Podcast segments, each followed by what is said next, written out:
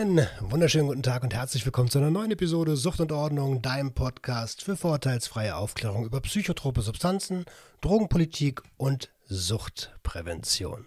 Und wie immer bin ich nicht allein. Das Gesicht, das kennt ihr schon, das gehört nämlich dem lieben Dr. Fabian Steinmetz. Hi Fabian. Hi Roman, wie geht's? Äh, danke der Nachfrage. Es geht mir gut. Ich bin ein bisschen aufgeregt, äh, ob der Thematik heute, denn ähm, wir reden über Derivate, Psychedelika-Derivate. Bevor wir das tun, ähm, möchte ich mich noch bei ein, zwei Leuten bedanken kurz. Und zwar habe ich Spenden bekommen. Der liebe Holger und die Elisabeth haben 70 Euro gespendet. Vielen lieben Dank dafür. Michael mit einem Zehner. Ähm, Jan Peter 168 Euro via Steady. Hannes 168 Euro via Steady und Nico 5 Euro monatlich via Steady. Vielen, vielen, vielen lieben Dank. Wie immer geht das Geld direkt zurück ins Unternehmen. Nach der Steuer natürlich. ähm, Dankeschön, Dankeschön, Dankeschön, Dankeschön. Ja, Derivate. Ähm, Fabian, du bist Toxikologe, kennst dich äh, mit Chemie wahrscheinlich, also was heißt wahrscheinlich, deutlich besser aus als ich. Ähm, fangen wir doch vielleicht mal so an. Warum gibt es überhaupt Derivate von Substanzen? Ja, also mit chemischen Derivaten kenne ich mich auf jeden Fall besser aus als mit diesen Finanzderivaten. Ähm, ich glaube, glaub, das heißt so viel wie so Abkömmling und damit drückt man meistens eine, so eine gewisse Verwandtschaft aus. Ähm, es gibt mehrere Gründe zu derivatisieren. Ähm, oftmals ähm, geht es darum, dass man in der Medizin zum Beispiel ein neues Medikament erforscht und dann probiert man die verschiedensten Varianten aus. Ähm, mal hier was dran, mal dort was weg. Ähm, das sind quasi Derivate oder man hat Naturstoffe und versucht die irgendwie zu potenzieren oder ähm, irgendwelche Nebenwirkungen zu reduzieren. Aber gerade hier in dem Drogenkontext sind vor allen Dingen ähm, Derivate besonders bekannt als äh, ja, Ausweichsubstanzen.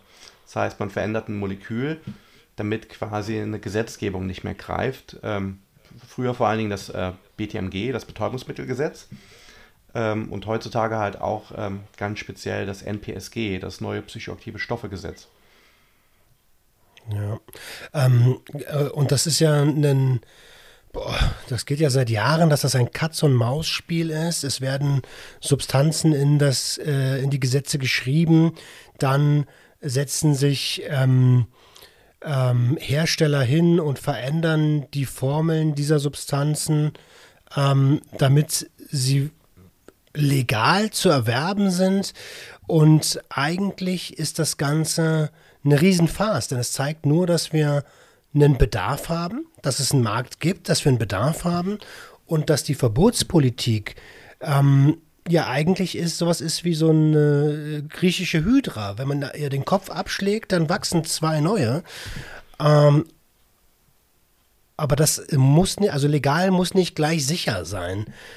Ähm, heute wollen wir auf ein ganz bestimmtes Derivat schauen, nämlich auf 1D-LSD welches am Montag frisch auf den Markt gekommen ist, als Folgederivat für 1V-LSD. Fabian, was ist denn überhaupt 1D-LSD? Ähm, das ist im Prinzip ähm, eine Reaktion aus 1,2-Dimethylcyclobutan-1-Carboxysäure äh, mit LSD. Und zwar ist das da an dem LSD-Indolstickstoff verknüpft. Ähm, und das gehört quasi zu diesen, ja, zu diesen klassischen Pro-Drugs. Und deswegen sind das auch für mich, äh, ich sag mal, welche von den NPS, äh, also den neuen, neuen psychoaktiven Stoffen, die ich auch nicht ganz so kritisch sehe. Das heißt, ähm, es wandelt sich quasi im Körper äh, zu LSD um. Und äh, du hast es eben schön als Hydra beschrieben. Es, ich habe neulich auf Twitter äh, vom sogenannten Weedmob ein ganz tolles Meme gesehen. Das trifft, finde ich, äh, mindestens genauso gut äh, für die Leute, die sich nicht so für griechische Mythologie, aber die Simpsons interessieren. ähm, Mo, der berühmte Kneipenbesitzer in Springfield, schmeißt Barney, äh, den, den Local Booze Hound, quasi raus. Und in dem Moment, wo er quasi rausgeschmissen wird, sieht man, dass er schon hinten wieder ist an der Theke und äh, was am Trinken. Und dann folgt das immer wieder und er schmeißt den, keine Ahnung, etliche Mal raus und immer kommt was Neues her. Und dann äh, hat das jemand ähm, äh, darunter dann immer kommentiert. So, das erste war 1 LSD, das zweite war dann 1P LSD, das nächste war dann 1CP LSD, das nächste war 1V LSD, das nächste 1D LSD. Und, ähm, und ich glaube, das Meme gab es schon äh, bei dem letzten Verbot. Und ähm, ähm, ja, also 1V LSD verboten und äh, 1D LSD kam sofort nach. Also wir, das waren die Derivate, die es jetzt vor 1D LSD gab. Und du hast jetzt schon gesagt, das ist eine Pro-Drug. Das ist schon mal gut zu wissen, weil das bedeutet, im Körper würde es ja dann zu, zu LSD umgewandelt werden. Also im Körper verstoffwechselt zu LSD 25 dann, oder wie? Exakt. Wie wurde die, wie wurde die Molekularstruktur ähm, denn verändert, dass das jetzt legal ist? Ja, also wie gesagt, ganz früher war es halt so, da war im Prinzip LSD und zwei, drei andere, also LSD 25, ähm, so heißt quasi das LSD, ähm, also Lysergsäure-Diethylamid. Ähm, das wurde und eine Handvoll anderer Derivate waren quasi im Betäubungsmittelgesetz ähm, äh, verboten, beziehungsweise auf, in UN-Schedules und dann haben das jeweils äh, Nationalitäten so ein bisschen unterschiedlich halt verboten, ähm, je nach Bedarf. Und dann gab es halt auf einmal diese Derivate äh, vor ein paar Jahren, ähm, die äh, ja äh, ähnlich gewirkt haben. Und die hatten im Prinzip ziemlich kleine äh, ähm, ja, Addukte, ziemlich kleine ähm, konjugierte Gruppen an diesem LSD dran. Und ähm, die hat man dann quasi über das NPSG verboten, indem man gesagt hat, ja, alles mit Kohlenstoff bis zur Länge, weiß weiß ich, äh, und mit Wasserstoff und Sauerstoff, äh, äh, was an der Position dran ist, das ist jetzt ab jetzt auch verboten. Und dann kam man auf die Idee, okay, äh, okay, davor war 1P-LSD, also eine Propylgruppe, also drei Kohlenstoffe waren dran. Und dann hat man quasi ein, ein Zyklopropyl genommen, also quasi so ein, so ein kleines Dreieck. Und das war halt quasi nicht verboten. Und dann äh, hat man das quasi auch, hat man dann geschrieben, ja, aber hier diese zyklischen Strukturen sind dann auch verboten. Das war quasi der nächste, nächste, nächste Update vom NPSG. Und da hat man einfach gedacht, hey, es ist eh eine Pro-Drug, ja, es muss als solches gar nicht in den Rezeptor rein, sondern es wird sofort durch die Enzyme im Blutserum äh, verstoffwechselt. Ähm, deswegen kann das ruhig ein bisschen größer und balkiger sein. Und da hat man quasi dieses äh, äh, größere Valerylgruppe quasi dran gemacht. Ähm, und jetzt hat man dann das quasi im nächsten Update hat man gesagt, ja, aber jetzt hier auch die längeren sind auch verboten, bis diese und jene Länge. Und jetzt hat man ein relativ komplexes Konstrukt dran gemacht. Ähm, und das ist halt quasi dieses 1,2-Dimethylcyclobutan-Carboxysäure. Und ähm, ja, wie der Name schon sagt, ist halt eine komische Kombination äh, aus Verkettungen und die, da greift halt die Beschreibung aktuell nicht. Und deswegen wird das halt jetzt von den meisten Menschen so interpretiert, dass der Vertrieb davon natürlich offiziell, also nicht als Lebensmittel und nicht als Arzneimittel, sondern als Forschungssubstanz. Aber es wird halt so interpretiert, dass der Vertrieb aktuell von dem 1D-LSD aktuell legal ist. Ich habe gestern noch ein Video vom lieben Jascha Renner gesehen. Liebe Grüße an der Stelle, Jascha. Ähm, der mit äh, jemandem gesprochen hat ähm, und mir gesagt und, und, und dann sagte, dass die Molekulardichte von ähm, 508,5 U eigentlich gar nicht ausschlaggebend ist, dass das über den 500 ist, ähm, sondern tatsächlich die angehangenen Moleküle. Ähm, hast du da äh, irgendwie mehr Infos und was ist denn überhaupt U? Ja, also U oder Dalton. Ähm, ich bevorzuge eigentlich immer äh, die äh, äh, Einheit Gramm pro Mol, weil das kann man sich irgendwie besser vorstellen. Also wie viel Gewicht ja, äh, wiegt denn ein Molekül? Und äh, ein, ein Molekül ist ja eine Stoffmenge, ja. Ähm, ähm, und also man muss sich vorstellen, wenn ähm, ein Molekül, weil da extra Kohlenstoffe und sonst was dran sind, wenn das quasi größer ist, dann wiegt ein Molekül auch mehr. Ja, das ist wie wenn ich ein Auto und Anhänger mache, wiegt Auto und Anhänger wiegt mehr als das Auto. Ähm, spannend, wozu man das eigentlich äh, vielleicht bräuchte, ähm, wäre, um das ins Verhältnis zu setzen bei der Dosierung, weil wenn man es quasi abwiegt, ähm, also auf eine, auf eine Masse bezieht, äh, wir reden natürlich von winzigen Mengen, aber man muss sich das ja so vorstellen, jemand hat eine, also immer noch eine kleine Menge, aber er hat eine kleine Menge und die trägt er quasi dann auf, äh, keine Ahnung, 100 oder 1000 Tabletten oder so Papierschnipsel, äh, trägt das quasi auf. Ähm, und da muss man halt in, äh, entsprechend halt ein bisschen mehr dosieren. Und das ist auch der Grund, warum, ich sag mal, so ein äh, früher ein Standard LSD-Pappen hat so um die 100 Mikrogramm enthalten. Jetzt ist es so, weil es halt ein bisschen mehr wiegt pro Molekül, ähm, dass man, äh, ich, also zum Beispiel eine typische Dosierung jetzt zum Beispiel 1, äh, 125 Mikrogramm ist. Das, das, also ähm, liegt das tatsächlich an dem Molekulargewicht, dass ähm, 125 Mikrogramm 1D-LSD äh, das Äquivalent zur 100 Mikrogramm LSD 25 sind? Ja, grob. Also, ähm, also LSD äh, es wird meistens ähm, als äh, Weinsäure, Salz, und zwar ein Weinsäuremolekül äh, bezogen auf zwei LSD-Moleküle, weil Weinsäure hat so zwei Säuregruppen. Ähm, was ist denn Weinsäure?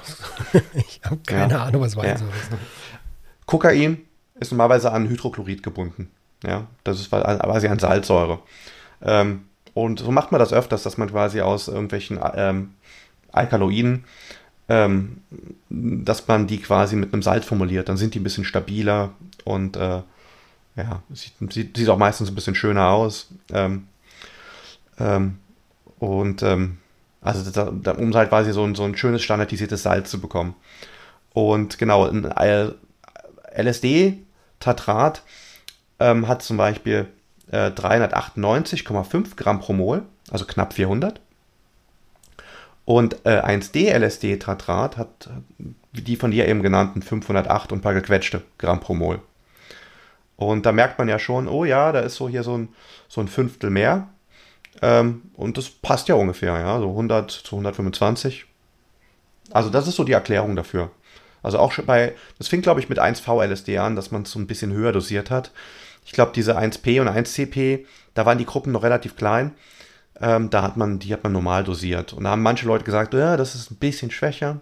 Ähm, aber man muss auch dazu sagen, dass es bei, das generell viel damit Vorurteilen zu tun hat, weil am Schwarzmarkt kann alles drauf sein. Also ähm, da hat man auch mal Dosen, also hat man ab und zu mal Blender, da ist gar nichts drauf. Also wenn man am Schwarzmarkt LSD kauft, dann hat man ab und zu mal äh, schwache Dosen, keine Ahnung, 80 Mikrogramm, da hat man mal starke Dosen, 120, dann hat man auch mal diese Jubiläumshoffmänner und so weiter, die dann irgendwie, keine Ahnung, äh, 200, 300 Mikrogramm haben. Und manchmal hat man auch was ganz anderes, wie zum Beispiel so ein N-Bohm.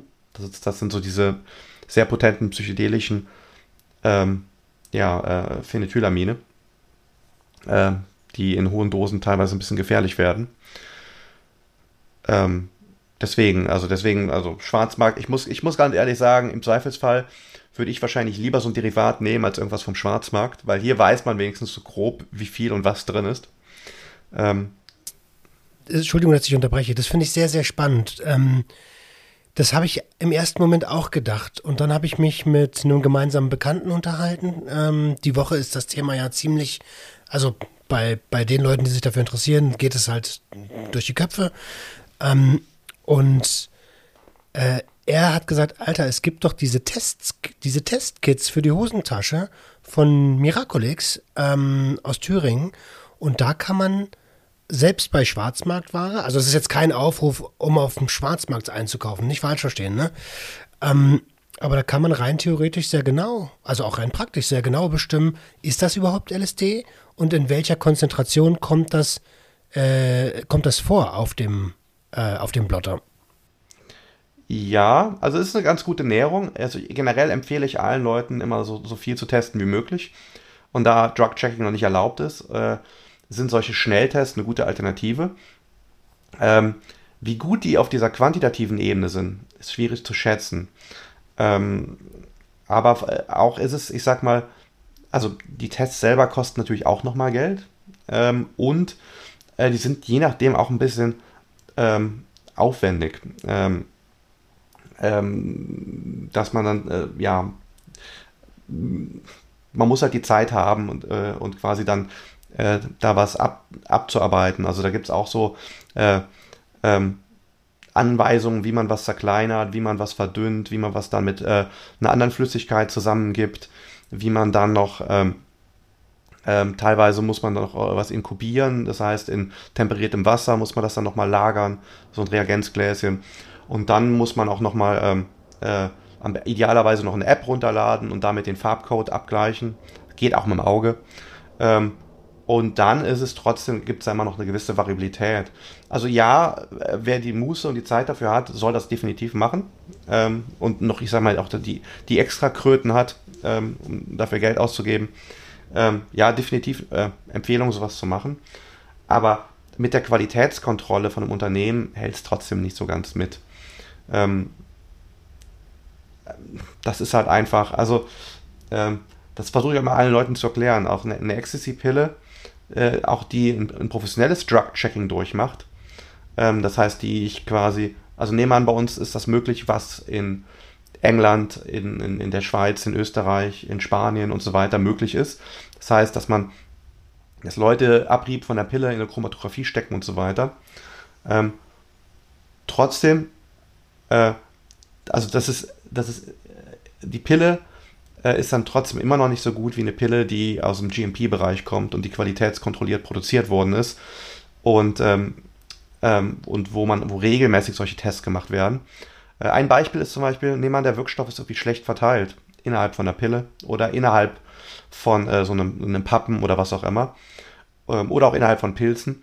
Das äh, spiegelt sich sofort in den Resultaten wieder und dann kann man sich ebenso ein bisschen verschätzen. Ähm, plus natürlich äh, Trägerstoffe und so weiter. Man weiß, also, oder man, man kann davon ausgehen, dass, dass hier ordentliche Trägermaterialien genutzt werden, äh, während man nicht weiß, was vielleicht andere, keine Ahnung, was für ähm, schwermetallbelastetes äh, äh, Füllmaterial sonst in, in Pillen genutzt werden für äh, Mikros und für äh, Ecstasy-Tabletten und so weiter. Also ich bin schon ein großer Freund von qualitätskontrollierten äh, und GMP-produzierten Produkten mit Audits und so weiter. Und mein Vertrauen ist einfach in Unternehmen, was sowas standardisiert macht, ähm, generell immer ein bisschen höher als äh, ich kaufe mir was vom Schwarzmarkt und äh, mach vielleicht dann ein, zwei Tests selber oder schick irgendwo was ein. Weil damit werden immer nur einzelne Fragestellungen, wie zum Beispiel Wirkstoffgehalt, äh, sich angenähert und äh, andere Aspekte, wie zum Beispiel an Verunreinigungen und so weiter, die sind normalerweise ein bisschen außen vor. Mhm. Ja. Äh, genau aus dem Grund habe ich dich eingeladen, weil ähm, das sind natürlich äh, Perspektiven, auf die ich alleine so nicht gekommen wäre. Ähm, jetzt ist 1D ja eine ganz, ganz neue äh, äh, Stoffgruppe, also eine ganz, ganz neue Anreihung von Molekülen. Ist das, also auch wenn das von einem, von einem, von einem, äh, von einem Hersteller wahrscheinlich irgendwo aus der Niederlande kommt, ist das safe? Kann das safe sein? Ja, also die Frage, die man sich da, ähm, vielleicht nochmal ganz kurz zur Einordnung, ja. Also unter den Anbietern, da äh, kann es auch mal jemanden geben, der, der, der Schmuh macht, aber normalerweise geben sich solche Unternehmen, die legal operieren, da eine gewisse Mühe. Ja? Ausnahmen gibt es mit Sicherheit. Umgekehrt gibt es jetzt auch im Schwarzmarkt. Es gibt Leute, die geben sich richtig viel Mühe. Es gibt Leute, die machen extra viele Waschgänge, um besonders reine Substanzen zu bekommen. Ähm, und es gibt welche, die machen halt den letzten Schlönz. Ja? Also, das, also man muss sich halt vorstellen, gerade bei so Reinigungsprozessen am Schluss oder wenn es darum geht, hoch, äh, also eine Füllstoffe mit einer guten Qualität zu nutzen, das kostet extra Geld.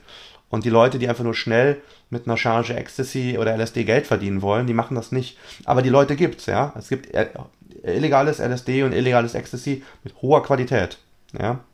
Ähm, nur tendenziell würde ich, würd ich sagen, dass es eher umgekehrt ist. Also, dass Industrie besser produziert als das, was für den Schwarzmarkt bestimmt ist.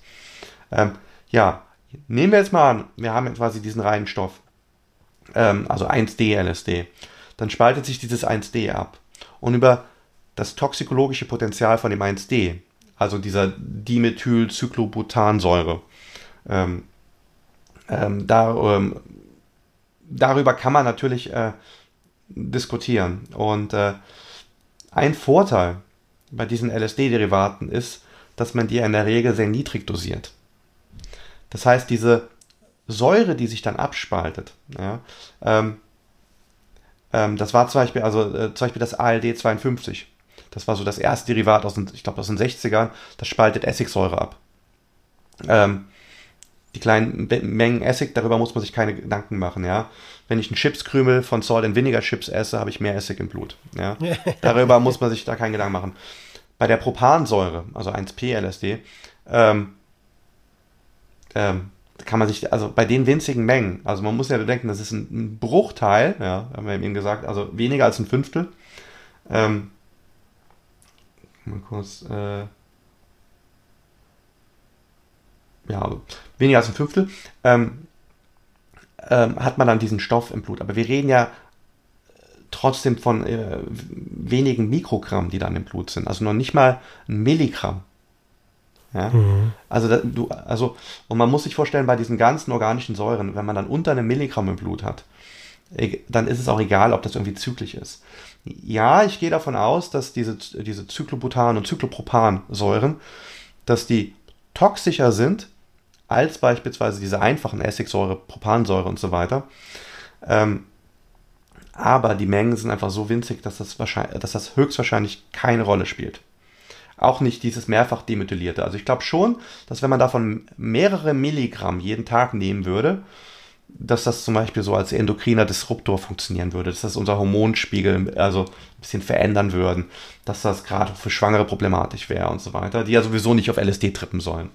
Das ist ja wieder ein anderes Thema. Bitte, bitte. Und bitte nehmt auch nicht täglich, also es macht keinen Sinn, die Rezeptoren sind so lange belegt ähm, bei Acid, dass äh, das eigentlich keinen Sinn macht, an zwei aufeinanderfolgenden Tagen zu konsumieren. Man sollte immer mindestens 14 Tage dazwischen Zeit lassen. Ja, ja, und auch den Sinn, den Sinn des Microdosing werden wir wahrscheinlich später auch mal kurz ansprechen. Aber auf jeden Fall, also ich denke schon, dass diese, diese, diese neuen Gruppen ein, ein bisschen, ein bisschen toxikologisch relevanter sind. Aber die Mengen sind so winzig, dass es einfach keine Rolle spielt. Und es sind auf jeden Fall keine Mutagene. Das kann man dem, Molekül quasi schon ansehen. Ähm, das ist nicht irgendwie reaktiv. Ja. Bei besonders reaktiven Molekülen, da können auch sehr kleine Mengen schon das Krebsrisiko steigern. Und das kann man aber hier ausschließen. Das sind halt so relativ inerte Säuren. Und die werden wahrscheinlich erst so ab, ja, also wenn man mass also langfristig massive Dosen nimmt, dann könnte es problematisch werden. Aber die Person, die zweimal im Jahr trippt, oder die Person, die von mir aus auch mal zwei Wochen lang ein Microdosing-Experiment macht, die wird höchstwahrscheinlich sich keinen sonderlichen ge zusätzlichen Gefahren zum LSD-Konsum, der natürlich auch Gefahren birgt, ja, äh, sich aussetzen. Deswegen, also da muss ich sagen, also mir wäre es auch, mir ist natürlich auch diese einfachen Dinge, also mir wäre es auch lieber, wenn es noch 1P LSD gäbe, ähm, als 1D LSD und vor allem, wenn das verboten wird, irgendwann wird es richtig creepy.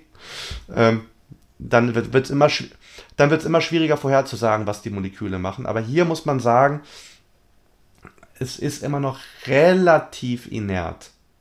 Okay. Ähm, wie gesagt, ich habe null Plan von. Äh, ich habe immer gedacht, ich habe so viel Ahnung. Das meiste habe ich in den letzten drei Jahren gelernt, seit es Sucht und Ordnung gibt. Und genau aus dem Grund lade ich mir Experten wie dich ein. Ähm, und trotzdem würde ich gerne nochmal äh, ähm, auf unsere Drogenpolitik zu sprechen kommen. Dass die nicht zielführend führend ist, ähm, das ist ja klar. Ähm, aber wenn ich dich jetzt fragen würde, verfehlt unsere Drogenpolitik ihre Wirkung gänzlich, was würdest du da sagen? Ja. also, also, also, zum, also im Prinzip ähm, also bei anderen Substanzen finde ich noch ein bisschen stärker. Also Stichwort äh, Cannabis äh, und dann natürlich also Spice, äh, JWH 018 oder 5F, MDMB, Pinaka äh, oder auch HHC, äh, O-Acetat und so weiter. Ähm, ähm, und jetzt bei Ecstasy und Speed sind es halt die ganzen Katinone. Da gibt es ja auch verschiedene Derivate in die verschiedensten Richtungen. Quasi mit Ecstasy-Flavor, mit äh, Speed-Flavor, mit, äh, mit Mescalin-Flavor.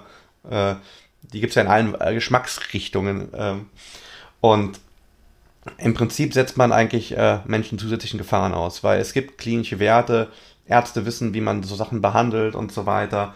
Man hat Ideen, wie man was dosiert. Und in dem Moment, wo man was verbietet und Menschen dann drängt dazu, dann andere Dinge zu nutzen, ähm, setzt, man die, setzt man diese Menschen zusätzlichen Gefahren aus. Ja, es wäre viel besser, Ecstasy, Speed, LSD und selbstverständlich Cannabis, äh, weil man Cannabis wahrscheinlich noch lockerer re regulieren könnte. Aber dass es Fachgeschäfte gäbe, wo es halt diese Psychedelika und Partydrogen, äh, wo es diese quasi in, nach Einzelberatungsgesprächen in Einzeldosen, und mit Einzeldosen meine ich jetzt nicht eine Dosis, sondern mit, äh, okay, ähm, du bist so und so erfahren, ja, du kriegst so und so viel gerne, kannst du dir mitnehmen, bist im Urlaub und so weiter. Ähm, und hier das erste Mal, okay, hier start mal nur mit der Dosis und so weiter. Und dann kommst du wieder und sagst mal, wie gut du es vertragen hast, weil wenn nicht, vielleicht empfehlen wir dir lieber eine andere Substanz und so weiter. Oder du nimmst das und das Medikament, deswegen kriegst du nur dies und das, aber und das kriegst du nur in dieser Dosis und so weiter. Also ich denke, es gäbe da Wege, das äh, vernünftig reguliert abzugeben. Und das wäre natürlich ein Vorteil, wenn man, äh, ich sag mal, die Stoffe, wo man relativ gute Erfahrungen mit hat, äh, oder viel Erfahrung mit hat, abzugeben, statt diese Stoffe, die komplett neu sind. Aber wie gesagt, bei diesen LSD-Derivaten ist dieses zusätzliche Risiko ähm, relativ gering. Mhm. Jetzt hast du gerade schon HHC angesprochen. Ähm, wir haben auch Delta ich hab, 8 T Ich habe ich, ich hab so eine kleine Pause, aber ich habe bewusst HHCO-Acetat angesprochen. Was ist O-Acetat jetzt an der, an Nein, der das ist einfach, also zum einen sagen halt viele Leute, dass HAC nicht ganz so potent wirkt wie THC und das mhm. äh, HACO-Acetat wirkt halt doch ein bisschen potenter. Und das ist natürlich Potenz, hat natürlich immer zusätzliche Risiken. Und äh, während dem Verdampfen bzw. Verbrennen äh, können halt Pyrolyse-Reaktionen dort entstehen, die im Verdacht stehen, ähm, ja, so allergische Reaktionen äh, auszulösen, die halt in seltenen Fällen auch mal zu, so, äh, ja, äh, zu starken Lungenproblemen führen können. Ähm, ähnlich wie damals mit dem äh, Vitamin E-Acetat, wo auch Leute dran gestorben sind, weil dann einfach das Immunsystem so überreagiert hat ähm, und das Lungengewebe teilweise richtig fibrotisch wurde. Ähm, deswegen habe ich jetzt bewusst auch, äh, also HC sehe ich zum Beispiel gar nicht so kritisch. Ähm, also ein bisschen kritischer als THC, weil, man, weil es einfach Wissenslücken gibt. Aber ich habe halt bewusst jetzt dann eine, dieses äh, O-Acetat-Variante dann. Aber liegt das daran, also ich meine, du kennst dich mit, du bist Toxikologe, du kennst dich mit Chemie aus. So ein bisschen. Ähm, und aber, aber der, der, der normale Konsumierende, ähm, ist der nicht mit Delta 8, THCO, THCP, HHC, sind das nicht für den alles irgendwelche bunten Hunde, die durch Dörfer getrieben werden, weil das, was er eigentlich möchte, nicht verfügbar ist? Ja, also es vernachlässigen immer alle Leute total. Ähm, aber auch wenn man mir, keine Ahnung, ein 100.000 Euro Budget geben würde und ich würde irgendwelche Analysen machen, ähm, es würde, ich würde trotzdem, äh, es wird Ewigkeiten dauern und wahrscheinlich noch deutlich mehr Geld verschlingen, bis ich sowas sagen könnte, dass HC äh, genauso sicher ist wie THC, weil ähm, History of Safe Use nennen wir das, äh, dass man einfach lange zurückschauen kann, dass eine Bevölkerung eine gewisse Substanz nehmen und dass man quasi dann epidemiologisch ähm, kaum Schäden oder gar keine Schäden sieht. Ähm, das drückt so viel mehr aus und das ist so relevant in der Toxikologie. Ähm, auch die besten äh, äh, Zellkultur- und Tierver äh, Zell also Zellkulturversuche oder Tierversuche ähm, oder auf, und erst recht mit diese Computermodelle, die ich nutze, weil ich halt kein Budget habe. Ja? Mir gibt niemand Geld äh, dafür, Drogen zu erforschen äh, oder nur, nur, nur ganz selten und ganz wenig für irgendwelche Detailfragen. Ähm, ähm, also das ist, ähm, also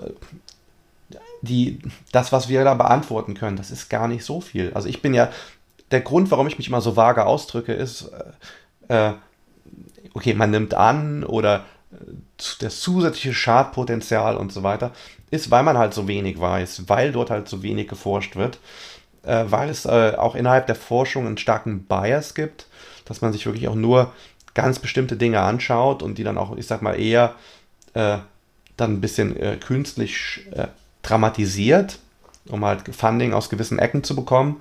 Ähm, also so eine richtig neutrale Drogenforschung, wie beispielsweise in der Medikamentenentwicklung, die gibt es einfach nicht. Die gibt es äh, ganz selten mal bei Psilocybin und MDMA. Das, die werden ja aktuell in ein paar klinischen Versuchen ausprobiert.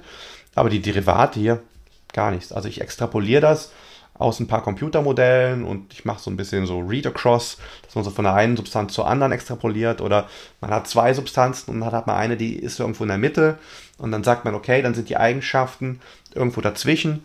Ähm, das ist alles relativ vage, was ich da so mache. Ähm, ich denke immer, es ist immer noch ein Mehrwert da, dass ich mich mit sowas beschäftige. Ähm, bilde ich mir zumindest ein. Ja, voll. Ähm, Natürlich.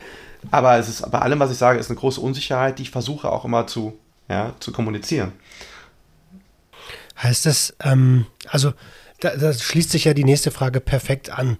Warum heißt es dann legal nicht gleich ungefährlich? Das ist ja der große Trugschluss, weil wenn ich jetzt, ich denke, oh geil, 1D ist legal oder HHC ist legal oder welche, welche Substanz auch immer, die gerade nicht vom NPSG erfasst wird. Ähm, und und äh, kauf mir die, vielleicht sogar als unerfahrener Konsument, der sich im Voraus nicht mit der, mit der Substanz auseinandergesetzt hat. Warum ist legal nicht gleich ungefährlich? Ja.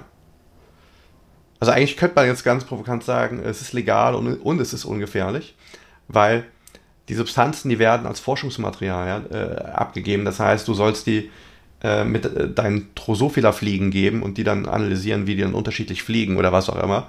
Die sind ja nicht für den Konsum bestimmt. Ähm, Fliegen, ne? Drosophila, Obstfliegen sind ja. das, ne?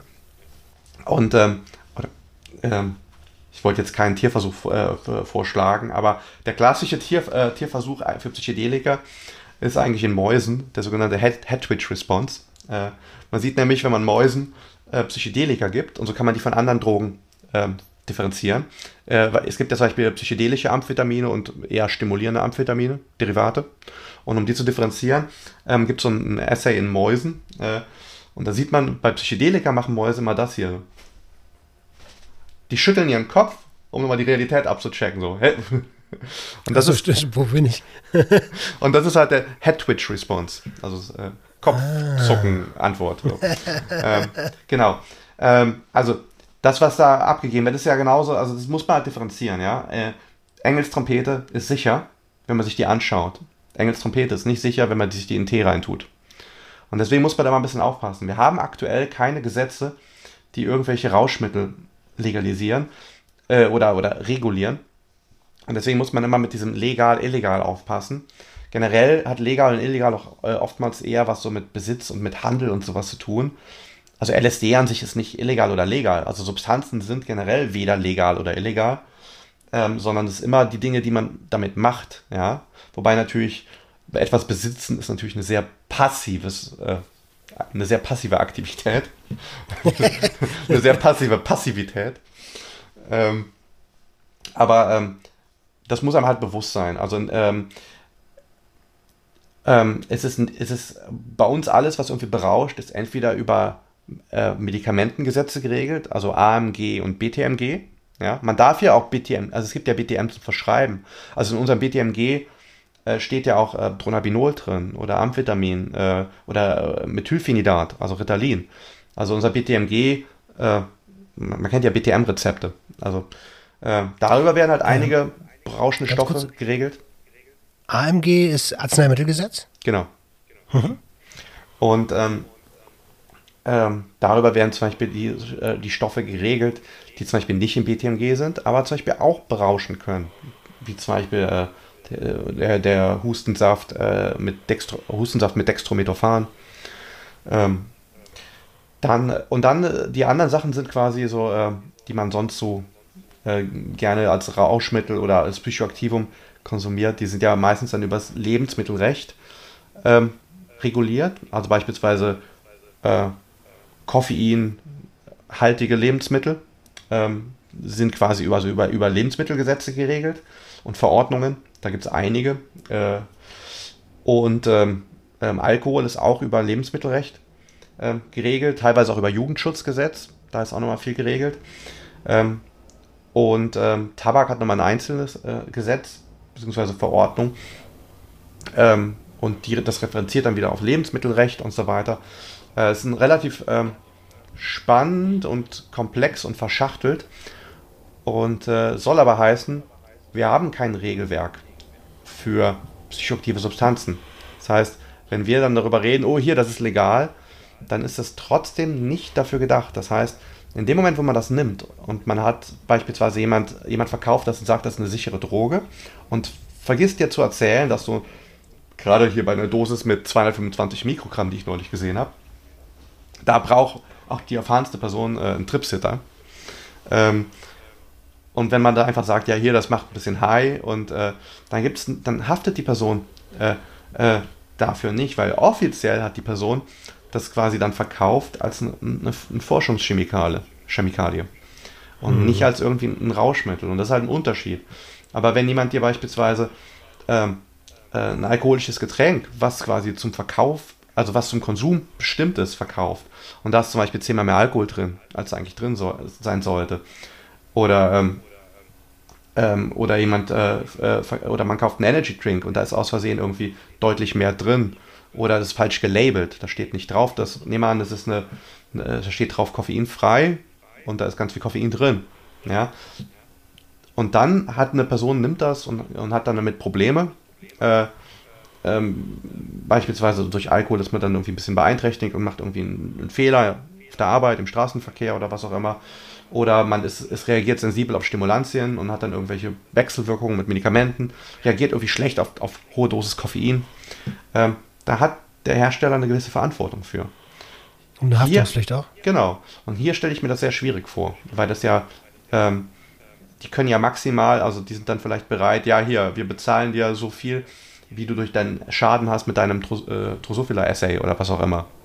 Ja, das, mhm. sowas könnte ich mir vorstellen. Aber jetzt nicht, wenn du dann deswegen einen Unfall baust, ähm, äh, weil du dich mhm. nicht um, um Tripsitter gekümmert hast und dann, keine Ahnung, jemand muss vor dir bremsen mit einem, mit einem teuren Cabrio, äh, was weiß ich, ja. Ähm, aber das ist ein guter Punkt. Also diese Research Chemicals sind nicht dafür gedacht, dass Konsumierende Menschen das selbst verzehren. Ja? Ähm, und dementsprechend ist es schwierig, einen Hersteller ähm, dafür dran zu kriegen, wenn was passiert. Das ist ja ein sehr, sehr, sehr, sehr guter Punkt. Ähm, und das war ja bei den anderen Derivaten dementsprechend auch schon so. Ähm, kann man sich denn, also wir waren ja schon bei dem Hersteller und du hast gesagt, das ist von professionellen Herstellern schon ähm, na, auf jeden Fall als vertrauenswürdiger einzustufen als von Schwarzmarkt-Vendors. Ähm, aber kann man sich. Tendenziell. Tendenziell, genau. Es gibt immer, es gibt immer solche und immer, immer und immer jene, ne? Bei beiden. Ähm, ja. Bei, bei beiden, auf jeden Fall. Ähm, bei 1D-LSD wurde explizit darauf hingewiesen, dass die, Experiment, äh, die Experimentdauer kürzer ist und dass das deswegen besser sein soll. Ähm, was bedeutet denn das im Klartext und warum ist das besser? Also ist der Trip kürzer? Also ich muss ganz ehrlich sagen, dass ich äh, diese Angabe so ein bisschen bezweifle. Also generell ist in, äh, in, im, im, im klinischen Bereich, also dort, wo man versucht, mit Psychedelik Psychedelika zu therapieren, da wird oft auf LSD verzichtet, weil der Trip so lange geht. Mhm. Weil man muss ja, die Leute müssen erstmal ankommen. Ähm, also, jetzt, also jetzt unabhängig von den Vorgesprächen und äh, den Nach, äh, Nachbearbeitung ähm, mit dem sogenannten Integrieren, ähm, äh, muss ja an dem Tag des Trips ähm, ähm, will man ja trotzdem die Leute ähm, optimal betreuen. Und wenn man quasi, äh, wenn ein Trip, äh, ich sag mal, vier Stunden geht und man hat danach noch äh, so zwei Stunden ein bisschen Afterglow, ähm, wie zum Beispiel bei Pilzen ähm, oder, oder ähm, bei Psilocybin, ähm, dann kann man damit viel leichter umgehen. Ja? Dann kommen die Patienten gemütlich an, man fängt dann um 10 Uhr an und kann die dann halt um, um, um 17 Uhr wieder nach Hause schicken und so weiter. Ähm, das, also dieses Pragmatische, dass, dass quasi das Pflegepersonal und die ÄrztInnen und so weiter, dass die keine Überstunden machen, das ist so der Hauptgrund, warum äh, meinem Gefühl her nach Psilocybin LSD vorgezogen wird. Aber dass jetzt 1D LSD als LSD Pro Truck irgendwie signifikant kürzer wirkt, das kann ich mir nicht vorstellen. Also es gibt LSD-Derivate, die wirken kürzer, aber die haben andere strukturelle Unterschiede. Und deswegen würde ich das erstmal also wieder, ich kann mich irren. Ich wäre dann aber, also, aber für mich erschließt sich das erstmal nicht, dass es irgendwie signifikant kürzer ist. Erschließt sich für dich der zweite Vorteil, den der, den der Hersteller verkauft, reproduzierbare Ergebnisse? Als was? Als ja, genau. Als, als, als die Vorgänger, denke ich mal. Ja, kann ich auch nicht irgendwie nachvollziehen. Also ich sehe die eigentlich alle als relativ ähnlich. Hm. Ähm,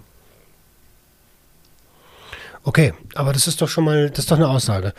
Ähm, warum der Wirkstoffgehalt auf den äh, Blottern höher ist, das haben wir auch schon besprochen. Das liegt, äh, das liegt halt äh, an, an dem Trägermaterial, ähm, beziehungsweise an dem, an dem Molekulargewicht und dem Salz, der, das Tratat, war das? Tratat? Ja, oder Weinsäure kann man auch sagen. Weinsäuresalz, ja. Tatrat. Weinsäure. Mhm. Ähm, hast du eine Idee, woraus 1D synthetisiert wird?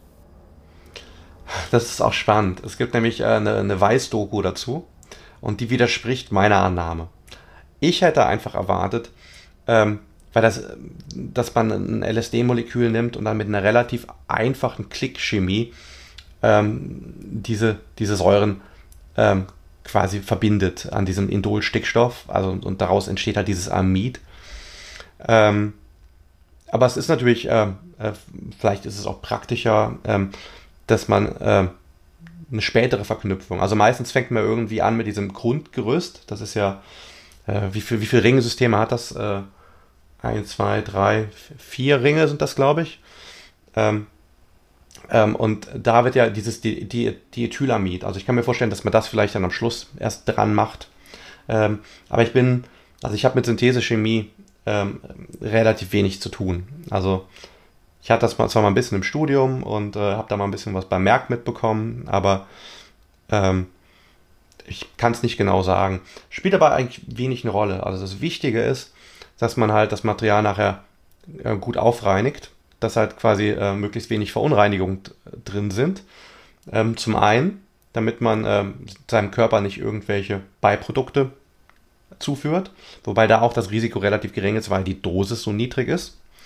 Ähm, aber das andere ist auch, es wäre ärgerlich, wenn das zum Beispiel 10% normales LSD beinhalten würde, weil wenn du dann äh, mit einem Pappen erwischt wirst, äh, kriegst du dann parallel, also, oh, wegen NPSG kriegen wir dich nicht dran, aber hier, das sind 10% ist, äh, ist äh, quasi äh, reines LSD. Ach, dann kriegst du eine Oldschool BTMG-Anzeige. Ähm, wäre natürlich ärgerlich. Ähm, absolut. Abs absolut. Das, also, das willst du nicht. NPSG ist ja dann meistens Ordnungswidrigkeiten, wenn ich das richtig auf dem Schirm habe. Ähm, ja, es ist oh. nicht mit einer, also man kriegt es abgenommen und es ist verboten. Ähm, aber noch, also aktuell fällt es ja nicht unter das NPSG. Also, aber bei 1V-LSD, das fällt unter das NPSG. Ja, genau. Also wenn man 1V-LSD hätte und 10% davon würden, weil es dreckig produziert worden wäre, wären als normales LSD vorliegend, ähm, dann ähm, äh, würde man quasi, könnte man doppelt Ärger bekommen. Äh, also BTMG und NPSG. Wahrscheinlich würde man sich für eins von beiden entscheiden. Ähm, und bei 1D LSD, wenn es dreckig produziert würden wäre und da wäre ein signifikanter Anteil normalem LSD noch drin, dann würde man quasi äh, normalerweise ja straffrei äh, davon kommen und äh, eigentlich dürfte die Polizei das noch nicht mal konfiszieren, wenn man ehrlich ist. Also, wenn man nicht, also die, die, die können es höchst der Führerscheinstelle melden, wenn man sich irgendwie verplappert äh, und halt nicht sagt, dass man das den Stubenfliegen gibt, so wie das natürlich die Profis machen. Ähm, aber dann wird man dann wegen der Verunreinigung, könnte man quasi wegen dem BTMG äh, Ärger bekommen. Das kennt man ja auch bei, bei Cannabis. Also Leute kriegen ja permanent, also vor allen Dingen Her Hersteller, die kriegen ja permanent Ärger, ähm, wegen Nutzhanf, wegen den, äh, den bis zu 0,2% THC. Und ähm, ja. im Prinzip kann hier dasselbe sein, aber genau deswegen, damit der Hersteller, gerade wenn die große Batches machen, gehe ich davon aus, dass die sehr sauber arbeiten. Okay. Ähm, jetzt hast du es gerade schon angesprochen, Cannabis.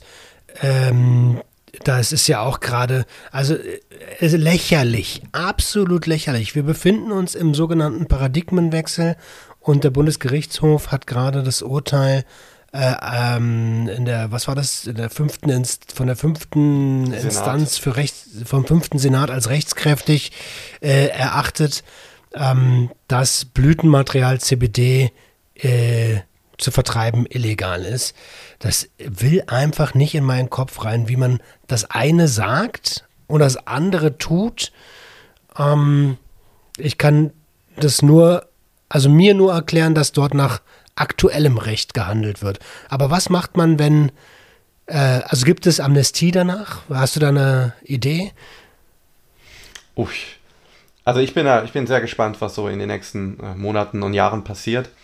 Äh, an sich ist es ja gut, dass man Gewaltenteilung hat ähm, und dass äh, quasi äh, die, die Leute, die im Bundestag sitzen, jetzt nicht sagen, wie Richter zu urteilen haben. Ja? Das kann, in, falls mal doch irgendwann mal äh, AfD oder sonst sowas äh, regiert, kann sowas wirklich von Vorteil sein und Leben retten. Ja? Deswegen an sich ist Gewaltenteilung was Gutes.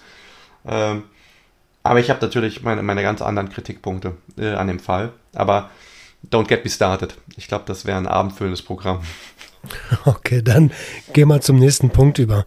Ähm, und zwar habe ich mich gefragt, ob Derivate ähm, und im Speziellen jetzt das 1D-LSD, aber auch andere Derivate, ähm, wir sind immer beim Risiko und ist das nicht ein erhebliches Risiko? Kann man Langzeitnebenwirkungen abschätzen bei solchen Stoffen? Ja, das ist halt genau dieser Punkt. Also wie gesagt, man muss erstmal nochmal ähm, das LSD davon trennen. Also LSD ist mit Risiken verknüpft. Vielleicht einfach mal, damit es damit, auch mal genannt wird, nenne ich es einfach jetzt mal. Ähm, ähm, also, also äh, Drogenkonsum, Drogenkonsum oder der Konsum von psychoaktiven Substanzen ist nie risikofrei, egal welche Substanz. Ne? Das ist gut, dass du das sagst. Das sollten wir auch ganz klar mal so sagen. Das, äh, für jeden, der da gerne äh, Luftschlösser baut, es gibt keinen risikofreien Konsum. Ja, also wie gesagt, nur das LSD an sich hat ja schon die Gefahr, dass man, äh, also dadurch, dass es so psycho, psychisch intensiv wirkt, dass man quasi ja, in psychische Ausnahmezustände gerät, dass man irgendwelche Traumata wieder durchlebt. Was, das kann positiv und negativ sein langfristig, aber trotzdem gibt es die Fälle, wo Leute äh, psychiatrische Hilfe brauchen. Äh, und LSD-induzierte Psychosen äh, sind sehr selten, aber die gibt es. Und ebenso selten, also wirklich sehr, sehr selten, aber es gibt zum Beispiel Hallucinogen Persisting Perception Disorder, HPPD. Ähm, das ist zum Beispiel, wenn Leute ähm, äh, ja so diese Fraktale und so ähnliche so Störungen vom Sehen, wenn, die, wenn man die beispielsweise noch nach dem Trip beibehält. Also das ist sehr, sehr selten, dass das passiert, aber es gibt diese Fälle und die sind eigentlich ganz gut dokumentiert. Die kann man, die verbessern sich oft über die Zeit und mit Therapie, aber ähm, es gibt auch Leute, die haben Jahre damit zu kämpfen. Also die verbessern sich, aber die gehen nicht ganz weg. Dann, äh, wenn wir gerade noch bei Risiken sind, während man quasi diesen Rausch hat, hat man natürlich auch eine große Unfallgefahr. Ja? Ähm, ich weiß, also diese Horrormärchen von den Leuten, die vom Balkon springen, weil sie fliegen können, ähm, das ist, äh, und, und ruhig mal nachrecherchieren, wenn das irgendwelche Leute in der Familie oder in, in, im Freundeskreis erzählen. Das ist in, in 99 von 100 Fällen ist das fake. Das, das, gab halt mal diesen Trend in den 80ern und 90ern, dass man da diese Märchen erzählt und die haben sich dann verselbstständigt, äh, wie andere Mythen auch. Ähm, äh, das stimmt fast nie, aber dennoch gibt es diese Einzelfälle. Und Unfälle generell gibt es natürlich auch. Und äh, das kann alles Mögliche sein. Das, äh, und wie gesagt, es, äh, die meisten Unfälle passieren im Haushalt und wenn man am Trippen ist, noch ein bisschen öfters. Ähm, ja, tatsächlich, ähm, um noch mal ganz kurz zu dem, äh, die denken, die können fliegen.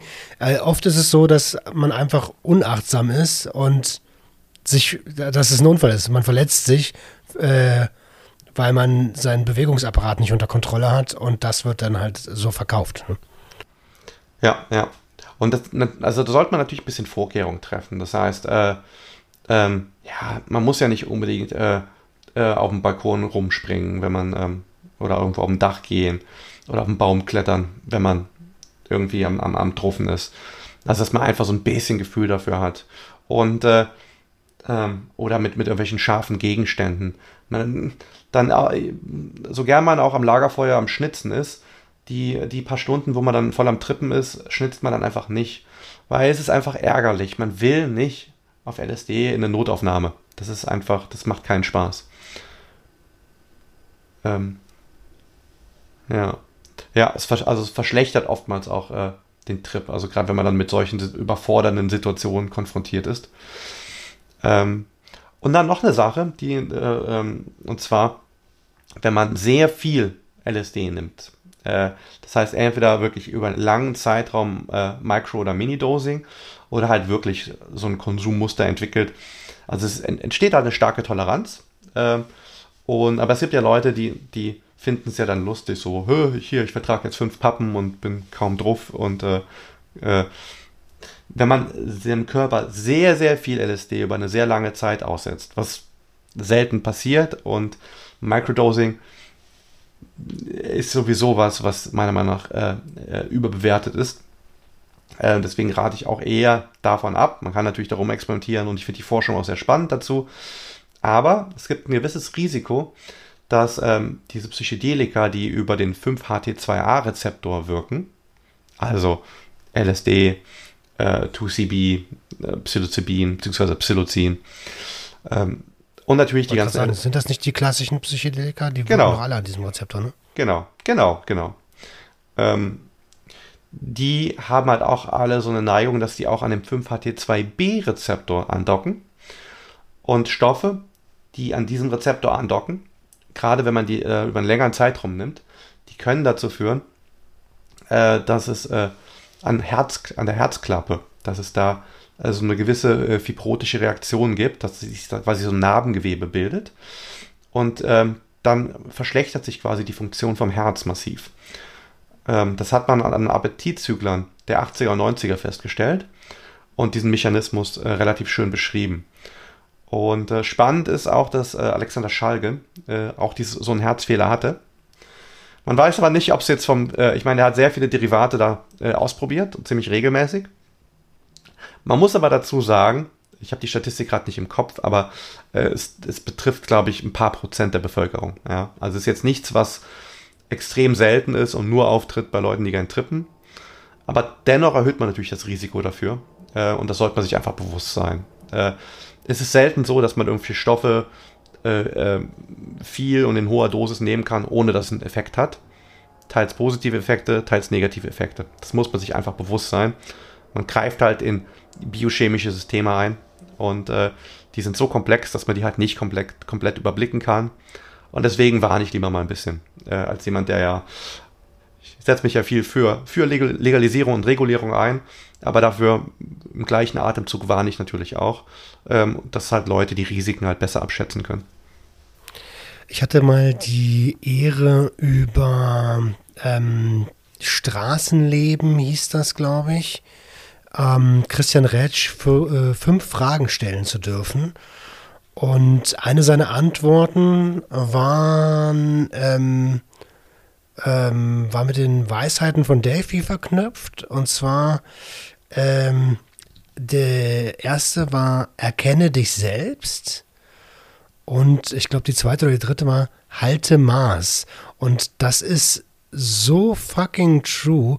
Konsumpausen sind so wichtig, weil je, man will ja länger was davon haben. Kann, also Konsum macht ja Spaß, ne?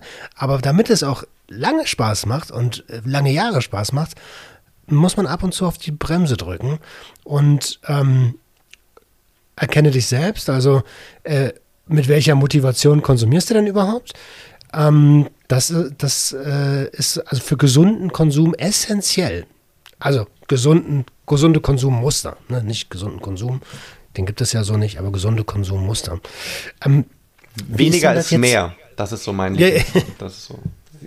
Ja, genau, genau das ist es. Genau das ist es. Ähm, stimmt, den hast du, glaube ich, bis jetzt in jeder Episode auch angebracht. Äh, Weil es auch einfach angebracht ist.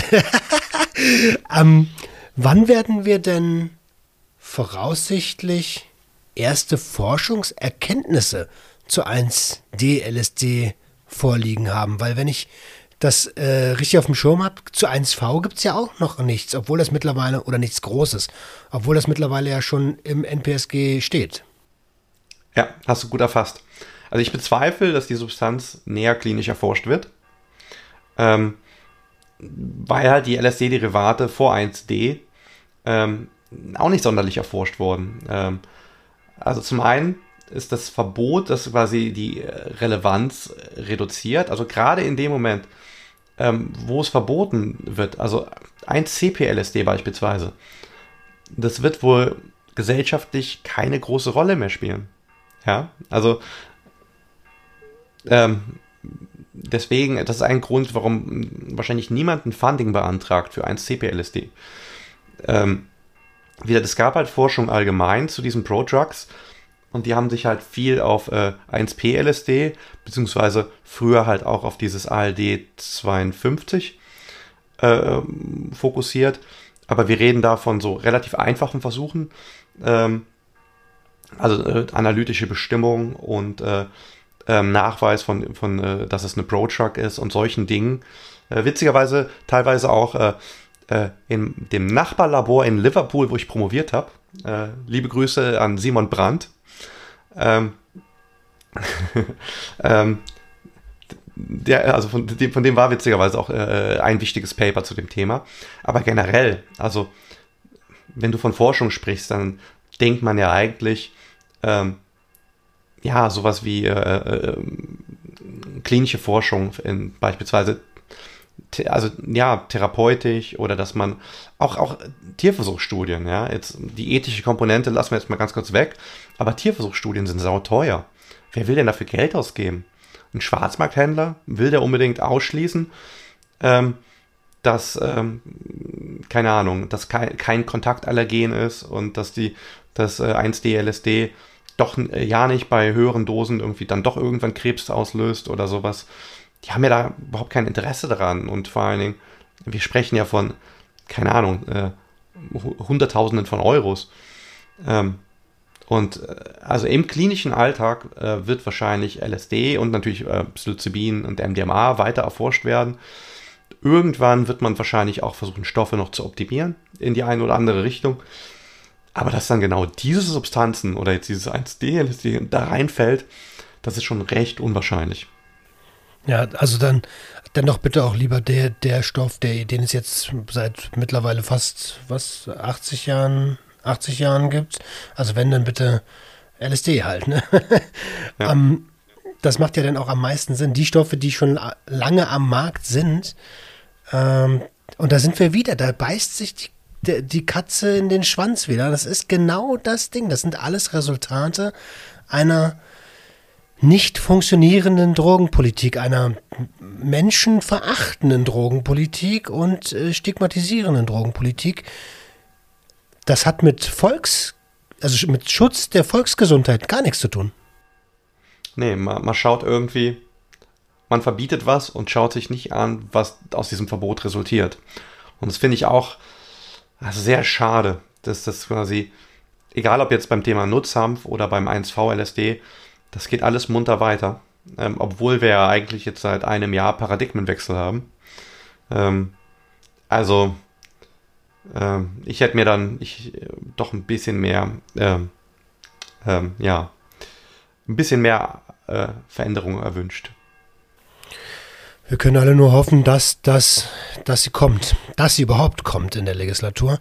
Ähm, so ganz sicher bin ich mir da nicht mehr, auch wenn immer, es immer heißt, nächstes Jahr geht's los. Lass uns noch mal kurz zu Wirkmechanismen kommen. Ähm, jetzt hast du schon ähm, die Rezeptoren so ein bisschen angesprochen, wo die klassischen Psychedelika wirken. Kannst du irgendwas zum Wirkmechanismus und Wirkdauer von 1D sagen? Als Bro-Drug ist natürlich LSD am relevantesten.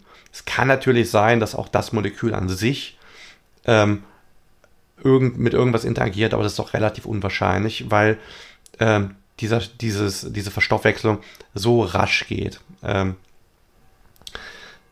dann ähm, der Haupt, also eine Polypharmakologie ist auch bei den meisten Stoffen gegeben. Das heißt, es ist selten so, dass ein Stoff nur an einem Target, also an einem Rezeptor, an einem Transporter, an einem Enzym oder wo auch immer agiert, sondern meistens an mehreren. Dennoch muss man sagen, dass dieser 5-HT2A, das ist quasi ein Subtyp von den Serotoninrezeptoren.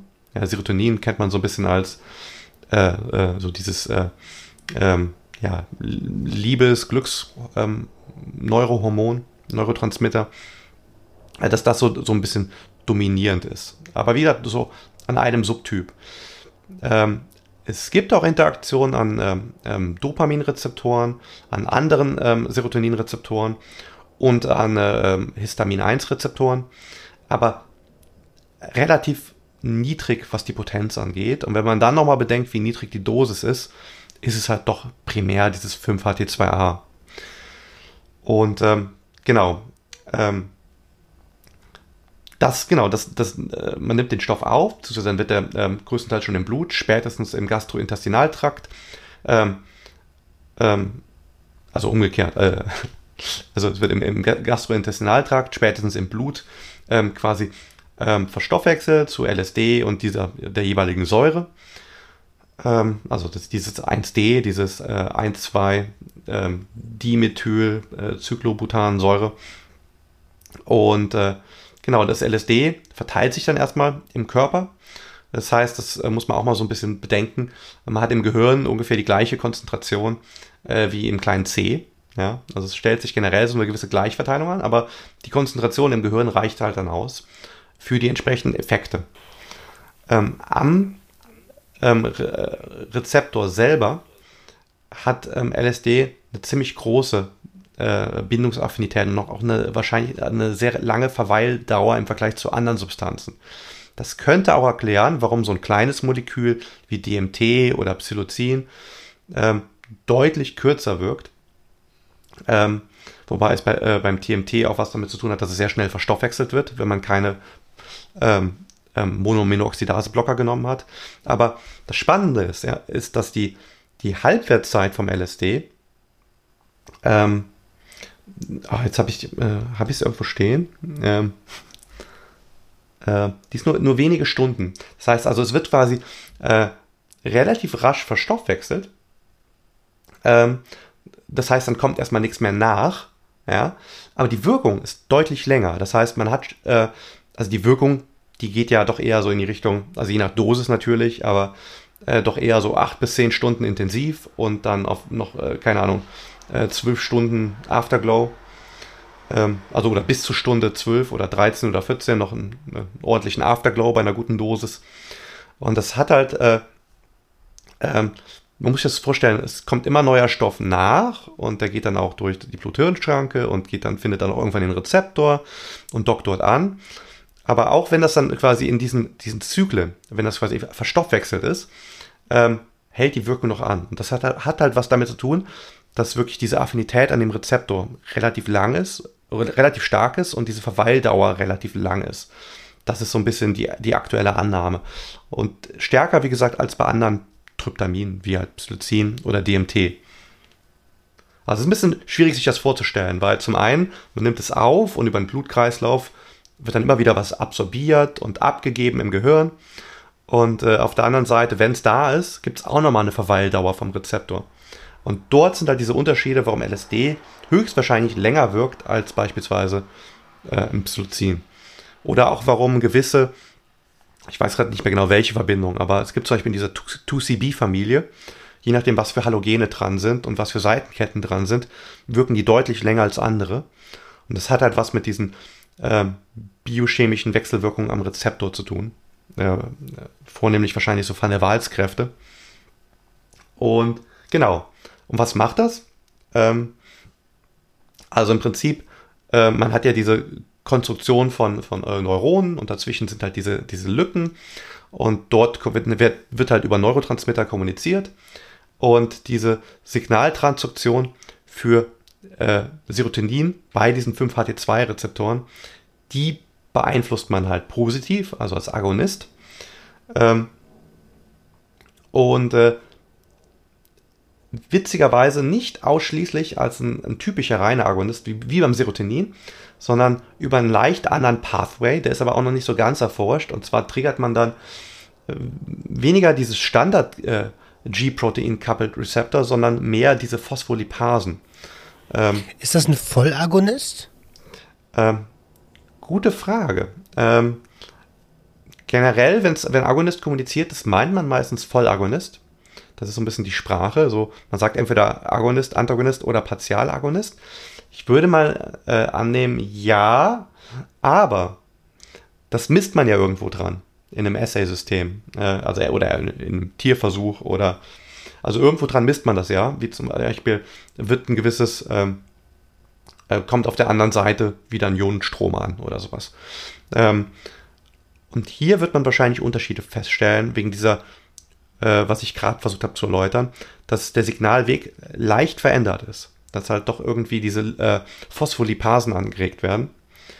Ähm, und dass halt äh, das äh, Signal ein bisschen transformiert. Und das liegt auch ein bisschen nahe, weil nicht jeder Stoff, der irgendwie ein Serotonin-Agonist ist und am 5-HT2A-Agonist agiert, ist auch automatisch irgendwie äh, ein starkes Psychedelikum. Also da sind wahrscheinlich noch ein paar Besonderheiten, die es noch zu äh, verstehen gilt. Ähm, genau. Was danach halt weiter passiert, wird dann auch sehr schwammig. Da weiß man nicht viel drüber. Man geht davon aus, dass halt ähm, dadurch gewisse Filterfunktionen in der, vor allen Dingen in der, in der, in der Großhirnrinde ähm, reduziert werden. Also quasi eine Art Reizüberflutung. Man kann halt äh, feststellen, dass in unserem Cortex, in dieser Großhirnrinde, dass dann unser Standard-Neurotransmitter, das Glutamat, das ist so eins der häufigsten, so ein typisch erregendes äh, Neurotransmitter für eine Signalweitergabe, Signaltransduktion. Da stellt man fest, dass diese erhöht werden. Und man kann dann, je nachdem, was man so mit so, mit so bildgebenden Verfahren, kann man dann teilweise auch sehen, dass eine größere Vernetzung zwischen Hirnarealen stattfindet.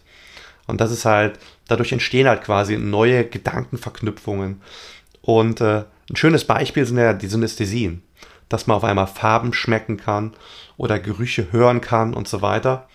Ähm, und natürlich äh, alles, was mit dieser Überforderung einhergeht. Das kennt man vielleicht, wenn man mal äh, 20 Stunden am Stück World of Warcraft gespielt hat. Dann sieht man auch Fraktale an der Wand. Ähm, also es, es, äh, Closed Eye Visuals, äh, Open Eye Visuals und so Sachen, Verlust des, des Egos, Verlust des Zeitgefühls, äh, Zugang zu verborgenen Erinnerungen, also Dinge, die man irgendwie aktiv verdrängt, beziehungsweise eigentlich passiv, also unterbewusst verdrängt. Äh, diese Mechanismen sind dann auf einmal nicht mehr da und dann auf einmal hat man wieder eine Erinnerung an, an, an die Kindheit. Ähm, ich sage jetzt nicht, ob durch World of Warcraft oder durch LSD, aber ich hatte zum Beispiel auch mal so spontan, als ich äh, äh, ne, so eine Erinnerung, ähm, weil ich gerade äh, durstig war und habe auf einmal so eine richtig plastische Erinnerung gehabt, wie ich als Kleinkind im Auto meines Vaters gefahren bin und äh, ihm was zu trinken gefragt hat und er gesagt, ja, wir sind gleich da, wir sind gleich da. Und dann habe ich so als Notdurft, habe ich dann irgendwie meinen Mund aus dem Fenster so gehalten und habe dann die, die, die, den kühlen Windzug des Fahrtwinds quasi genossen, weil das ja so eine gewisse Kühle macht. Der Mund danach ist natürlich noch trockener, aber es gibt so eine gewisse Kühle. Und, und dann hatte ich so diese, diese massiv plastische Erfahrung. Ähm, und ähm, ja, es war jetzt nicht sonderlich traumatisch. Aber man kann sich vorstellen, ähm, ähm, dass halt auch andere Dinge dann zutage gefördert werden können. Bis hin zu, keine Ahnung, sexuellem Missbrauch oder sonst was. Genau. Deswegen ist eine Betreuung ähm, beim Trippen auch äh, echt sinnvoll, falls man ähm, solche Erlebnisse ähm, ja, re-erlebt, dass äh, dann jemand da ist, der weiß, ey, ich muss jetzt wie folgt reagieren. Ähm, denn eins wollen wir auf Psychedelika garantiert nicht, nämlich eine Panikattacke. Das macht das Ganze äh, nicht, nicht schöner, ganz im Gegenteil. Ähm, ja, vielleicht noch ganz kurz in dem, im Kontext. Wenn man LSD oder ähnliches regulieren, reguliert abgeben würde, neben den typischen Aufklärungen, ich könnte mir auch gut vorstellen, dass man Leuten auch ein Benzodiazepin mitgibt. Und zwar über ein Pfandsystem. Das ist nach dem Motto, äh, wenn du das Benzo äh, äh, quasi äh, äh, nutzt, dann äh, musst du quasi dafür irgendwie, keine Ahnung, extra bezahlen. Ansonsten kriegst du halt wieder das Geld zurück, wenn du, wenn du das Benzo wieder zurückgibst. Ähm, hm, spannender Gedanke. Ähm, einfach weil, weil es ist, also ich meine, es ist jetzt nicht so, dass man sofort, wenn man eine Benzo nimmt, aufhört äh, zu trippen. Aber es ist schon so, dass gerade so diese, ähm, diese belastenden Erfahrungen, diese Ängste, die mit solchen äh, Erinnerungen, die dann wieder aufkommen, ähm, dass diese doch arg gemildert werden. Und die können das, die können dann beispielsweise eine Situation, die ansonsten vielleicht in der Psychiatrie endet, ähm, ähm beenden. Ja, voll. Also äh, gut, dass du das nochmal sagst. Ähm, Benzos dämpfen da und wenn es ein bisschen zu, zu dolle wird, äh, dann ähm, kann man die da sehr gut verwenden, was jetzt natürlich auch keine Aufforderung zum Psychedelika und Benzokauf gleichzeitig ist. Ne? Nicht falsch verstehen. Es geht hier immer um Konsumkompetenz und dementsprechend auch um Aufklärung. Nur, nur wenn wir aufgeklärt sind, können wir unser Handeln äh, verantwortungsvoll anpassen. Das ist alles, was wir hier machen. Aufklärung betreiben. Ähm, ja, und vielleicht noch kurz und, und es ist trotzdem eher Richtung letztes Mittel. Also äh, man, natürlich jemanden ein bisschen ablenken, kurz freundlich an jemanden ansprechen, jemanden was äh, äh, ein bisschen Obst geben, was Süßes zu trinken. Das hilft in den meisten Fällen auch schon, ähm, dass Leute dann wieder in andere Sphären dann kommen, in positivere Sphären. Äh, und Benzodiazepine natürlich, also äh, also die Praxis, äh, jeden Trip damit Benzos zu beenden und dann mal zwischendurch noch Benzos zu nehmen. Also Benzos sind auch problematisch und äh, ähm, da entstehen leider auch Substanzgebrauchsstörungen. Deswegen als Warnung. Die eigentlich ist die, die Gefahr ist äh, für eine Substanzgebrauchsstörung durch Benzos ist eigentlich sogar noch hö äh, deutlich höher durch, als durch LSD, weil LSD ja eher so anti-addiktive Eigenschaften hat. Ja, deutlich, deutlich, deutlich, deutlich. Und eins willst du nicht, nämlich einen Benzoentzug oder eine Benzostörung, weil die ist richtig eklig. Jetzt waren wir gerade noch bei der Wirkweise im Gehirn. Ähm, ist es nicht so, dass die Neuroplastizität erhöht wird bei, ähm, bei LSD-Konsum und wir quasi wie äh, in der Schule lernen? Ja, ja. Also ähm, im Prinzip kann man. Also es ist immer, ist immer schwierig, äh, sich dort äh, wissenschaftlich auszudrücken. Es ist halt eine Schnittstelle irgendwo äh, zwischen äh, Psychologie und Pädagogik auf der einen Seite und auf der anderen Seite äh, Neurologie bis zur tiefsten Neurochemie. Ähm, auf irgendeiner Ebene sind synaptische Verknüpfungen Gedanken. Und diese Schnittstelle ist halt sehr schwierig zu erklären, weil da selber, da ist noch sehr viel unklar. Ähm, und äh, und es, es, man kann ja die Dinge so individuell unterschiedlich programmieren. Ähm, deswegen ist, sind auch viele Versuchsaufbauten einfach äh, ja, zu schwierig. Auch schon, auch, auch, im Tiermodell. Also jenseits von Menschen, die unterschiedliche Erfahrungen haben. Ja? Also die Erinnerung, die ich auf äh, äh, nach, nach 20 Stunden World of Warcraft. ja, klar. Tiefer ist es bei mir. Äh, hab, äh, die wird kein anderer haben. Ja? Äh, so in diese, genau, genau so. Und auch wenn doch, ist die irgendwo anders verschaltet. Ja. Ähm, aber ähm, deswegen ist es immer schwierig, das zu beschreiben und auf der einen Seite es verständlich zu machen, die Unklarheiten zu betonen, aber trotzdem auch korrekt zu sein. Äh, wahrscheinlich kriege ich nichts davon hin. Aber ich nehme auch an, dass es genau diese Geschichte ist, dass man quasi, was man da zum Beispiel in diesen Gluta äh, Glutamat ähm, äh, im Cortex ähm, sieht, dass das genau diese Geschichten sind, dass dort quasi neue synaptische Verknüpfungen sind. Ich meine, eine einmalige äh, synaptische Verknüpfung, wenn die gut ist, die muss trotzdem wiederholt werden, damit die gestärkt wird. Ja. Es gibt da auch, äh, also wenn, wenn, wenn zu stark gewisse Nervenleitungen gereizt werden, dann ähm, entsteht oftmals so hemmende Eigenschaften, aber wenn sowas gar nicht genutzt wird, verliert man es auch. Und so ein Mittelding, ja, äh, ist eigentlich so am besten, damit quasi was gestärkt wird, damit auch so Bypass-Strukturen sich bildet. Also so stellt man sich das so grob vor. Ähm, ich bin auch, also ich habe mich eine Zeit lang mit dem Thema beschäftigt, bin aber jetzt auch nicht aktiv dort in der Forschung drin. Und wie gesagt, das ist eine ganz komplette Schnitt, komplexe Schnittstellenforschung. Ähm, aber das wird so ein bisschen, dass man quasi äh, neue Gedankenstrukturen, wie man dann zum Beispiel ähm, es geht ja immer damit, man kriegt ja immer von außen, das, also Gehirn macht ja nichts anderes als Einflüsse von außen zu verarbeiten, mit zum Beispiel alten Einflüssen abzugleichen und dann zu reagieren. Ja, im Prinzip, äh, jemand sagt was zu mir, ich verarbeite, was der sagt, ich ordne das ein, ja, sowas höre ich öfters und das ist freundlich gemeint und dann kommt was raus, so ein freundliches Hallo zurück und wie geht's dir? Ja, ähm, und nehme an, ich habe zum Beispiel massive Angststörungen, weil ich richtig schlecht Erfahrungen mit anderen Menschen habe und reagiere sofort misstrauisch, dann kann es sein, dass ich dadurch wieder ein Paar finde, der damit freundlich umgeht. Und den kann ich danach durch Integration wieder stabilisieren und dann quasi, ja, so ein Urvertrauen wieder erzeugen oder zumindest so, oder etwas mehr stabilisieren. Und äh, das geht auch mit einer normalen Psychotherapie, aber äh, deutlich schwieriger. Und daher hilft halt wirklich diese, diese äh, zusätzliche Pharmakotherapie, aka Trippen. Mhm. Ähm, ich habe dazu äh, Sergio Perez von äh, Ovid Health, Ovid Health heißen, glaube ich, äh, eingeladen. Wir wollen ähm, noch dieses Jahr darüber sprechen, wie Psychedelika in der Psychotherapie ähm, helfen können. Und das ist auch ein super, super, super spannendes Thema. Ähm, genau, die machen, die machen viel mit, mit Ketamin und so weiter. Und das geht auch in, und ich sag mal, sobald äh, Psilocybin und MDMA also bald die durch die klinischen Studien sind und zugelassen sind, werden das wahrscheinlich die ersten sein, die damit arbeiten, auf psychotherapeutischer Ebene. Äh, richtig spannendes Thema und äh, ja, Breakthrough. Also ich glaube wirklich, dass man, das eins der, der wichtigsten Methoden wird, wie man äh, posttraumatische Belastungsstörungen, Depressionen und so weiter in den nächsten Jahren an, und auch Substanzgebrauchsstörungen äh, in den nächsten Jahren behandelt wird. Ja, wünsche ich dir viel, viel Spaß. Sehr, sehr spannendes Thema. Ja, vielen, vielen lieben Dank, finde ich auch. Ähm, glaube, dass wir da einiges an Mehrwert erzielen können. Ähm, ich habe zu 1D im Speziellen keine Fragen mehr.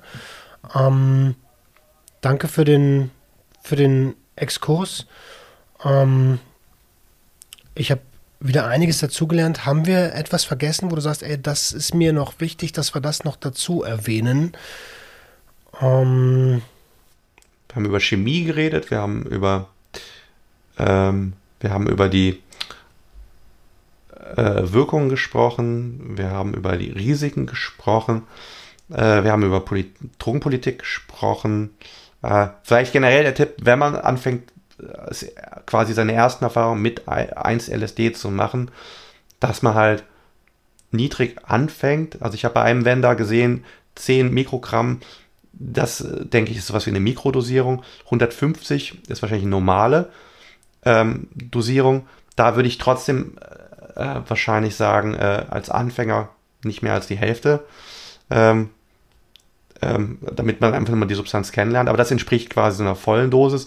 Von 225 Mikrogramm würde ich die Finger lassen. Das ist schon nah an so einer Heroic Dose. Ähm, das nur mal ganz kurz, um das nochmal vielleicht mit den Dosen einzuordnen. Äh, ansonsten, ja, äh, äh, wir raten niemanden zum Konsum, aber wenn man es nimmt, sollte man natürlich so viel Bescheid wissen wie möglich und Risiken minimieren. Ähm, so ist das. Und wenn ihr nicht genau wisst, wie, dann kauft euch gerne das Safer Use Starter Kit. Ähm, ich verlinke euch das unten in den Show Notes. Dort ist im E-Book ähm, sehr, sehr genau erklärt, wie man so risikoarm wie möglich in Substanzgebrauch gehen kann. Ja, ähm, ich habe nichts mehr auf dem Schirm. Ähm, vielleicht, was steht bei dir? Äh, ähm, drogenpolitisch, du bist ja drogenpolitisch extrem engagiert. Ähm, was steht bei dir noch an dieses Jahr? Wir haben jetzt noch, naja, knappe zwei Monate. Geht noch was? Ähm, ja, so ein bisschen so auf so Podcasts, äh, rumtwittern, äh, PolitikerInnen nerven, ähm, an zwei Publikationen arbeiten, ähm, die auch hoffentlich dann so hinterrücks so auch ein bisschen Einfluss auf Politik dann haben. Ähm, ansonsten, glaube ich, war es das für dieses Jahr. Ähm, habe auch genug gemacht okay. dieses Jahr. ich erinnere mich an die Rede. Leider äh, war ich nicht da. Was war das? Ähm, äh, GMM war das, ne? In Ich habe dieses Jahr auf drei GMMs gesprochen, auf der Hanfparade. Ich habe zwei Sessions moderiert auf der Kanoko. Ähm, ich war drogenpolitisch in Malta, ich war drogenpolitisch in Genf. Ähm, ich war wirklich, ich war wirklich fleißig dieses Jahr. Ich, ich, ich muss ja aber dazu sagen, ich, ich äh, ähm, das meiste mache ich in meiner freien Zeit. Also ähm, bezahlt werde ich dafür, dass ich äh, Risikobewertung schreibe. Ähm, auf, natürlich ab und zu auch mal ein, ein, Drogenthema, ab und zu mal ein Gutachten hier und so weiter, aber das meiste hat wirklich äh, nicht, nicht viel damit zu tun. Deswegen, ähm, eigentlich, ich, ich sollte mal ein bisschen kürzer treten. ich freue mich auf jeden Fall immer, dich live zu sehen, ob das jetzt auf der Hanfparade bei einem 420 Day GMM oder bei der Kanoko ist und freue mich jetzt schon, wenn wir uns das nächste Mal live sehen. Ich mich auch. Mein Lieber, herzlichen Dank, dass du da warst. Ähm, und ich wünsche dir einen erfolgreichen Jahresabschluss. Äh, vielleicht hören und sehen wir uns dieses Jahr nochmal. Ansonsten bist du wie immer herzlichst gern wieder eingeladen. Merci, vielen lieben Dank. Mach's gut. Ciao, ciao. Und ihr schaltet gern nächste Woche wieder ein, wenn es wieder heißt, herzlich willkommen zu einer neuen Episode Sucht und Ordnung. Sucht und Ordnung, ein bisschen Sucht ist doch in Ordnung. Es herrscht Sucht und Ordnung, ein bisschen Sucht ist doch in Ordnung.